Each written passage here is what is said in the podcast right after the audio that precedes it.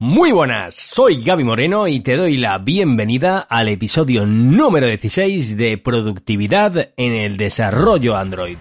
El podcast donde hablamos sobre qué puedes hacer para ser un desarrollador o desarrolladora Android más eficaz y eficiente. Te contamos técnicas, hábitos, herramientas, conceptos, tips y todo aquello que te va a hacer crecer sí o sí, porque hay algo que todos tenemos en común, que el día dura 24 horas. Como inviertas o gastes este tiempo, es cosa tuya.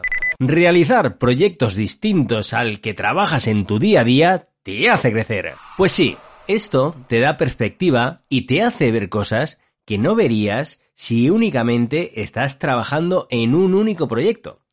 Vamos a ver los puntos interesantes de desarrollar Pet Projects. Primer punto, experimentación. El hecho de realizar side projects te sirve para experimentar cosas nuevas que a lo mejor no te viene bien realizar en él o los proyectos en los que trabajas en tu día a día. Por ejemplo, pues probar una biblioteca nueva que ha salido, que ha salido, perdón, actualizar alguna de las que tienes, etcétera, etcétera. Además, Relacionado con esto, el tema de la velocidad también tiene bastante que ver, ya que si trabajas en un proyecto grande y los tiempos de compilación que en Android mm, pueden hacerse realmente grandes son elevados, pues eh, un proyecto joven, eh, es decir, recién sacado, ¿no? Eh, si lo acabas de empezar, puede darte esa fluidez que te hace falta para poder probar de un modo muy eficiente algo nuevo. Vamos a ver eh, segundo punto del episodio de hoy. Salir de tu micro zona de confort.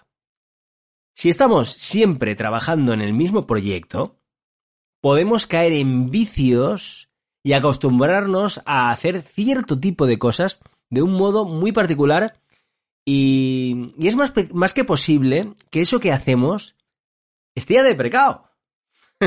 y más a la velocidad con la que se mueven estas cosas, ¿vale? Salir de esa microzona de confort realizando pet projects nos ayuda a estar al día. Tercer punto, open source. Yo te recomendaría que los pet projects que hagas sean open source. No tienes por qué, pero aparte que es bastante común, mm, es más que recomendable. ¿Y por qué? Pues mira, para empezar, es maravilloso compartir conocimiento. Y además, y ahora aquí viene la perlita, el hecho de que escribas código de un modo abierto te expone al mundo y ello te motiva, ¿vale? Porque mm, eh, lo van a ver, ¿vale? Y entonces, o por lo menos pueden verlo. Y eso te da un aliciente para que le des más cariño ¿ok? Porque si te lo quedaras para ti para adentro, que no lo viera nadie, pues dices, oye, pues mm, no, te, no tienes esa motivación adicional. Cuarto punto, creatividad. Este tipo de proyectos fomenta la creatividad ya que da rienda suelta a tu imaginación para crear cosas. Este tipo de pensamiento rollo, ¿y si añado esto, esto, otro? Ejercita tu mente de un modo súper positivo. Quinto punto, colaboración. No todos los pet projects que hagas tienen que ser únicamente tuyos, ni mucho menos. Puedes colaborar en los proyectos de otras desarrolladoras y desarrolladores y también combinar ambas prácticas, por supuestísimo, que es muy normal. Y eso te hace mmm, que vaya, te ayuda un montón, en definitiva, a crecer a nivel profesional.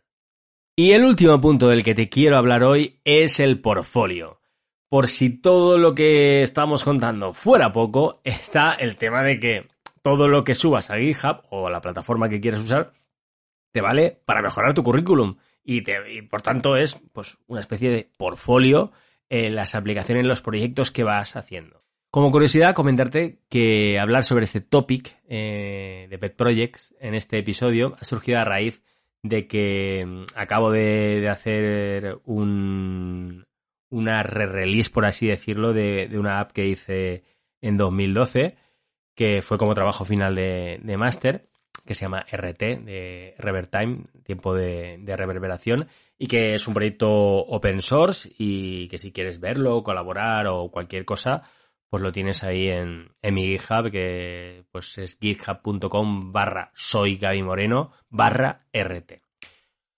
Y bueno, eh, como conclusión de todo el tema este de los pet projects, eh, básicamente deja de ver árboles y divisa el bosque.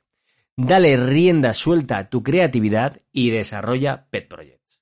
Muchísimas gracias por estar al otro lado del transductor acústico, compartir el podcast, darle al like y los comentarios. Si quieres ahondar más en alguno de estos temas, tienes mi web gabimoreno.soy, en la que te espero con los brazos abiertos y por supuesto tienes el correo hola arroba desde donde puedes contactar conmigo para preguntarme sobre cualquier tema relacionado con la eficacia y eficiencia. Dicho esto, nos escuchamos en el próximo episodio de Productividad en el Desarrollo Android. Un abrazote.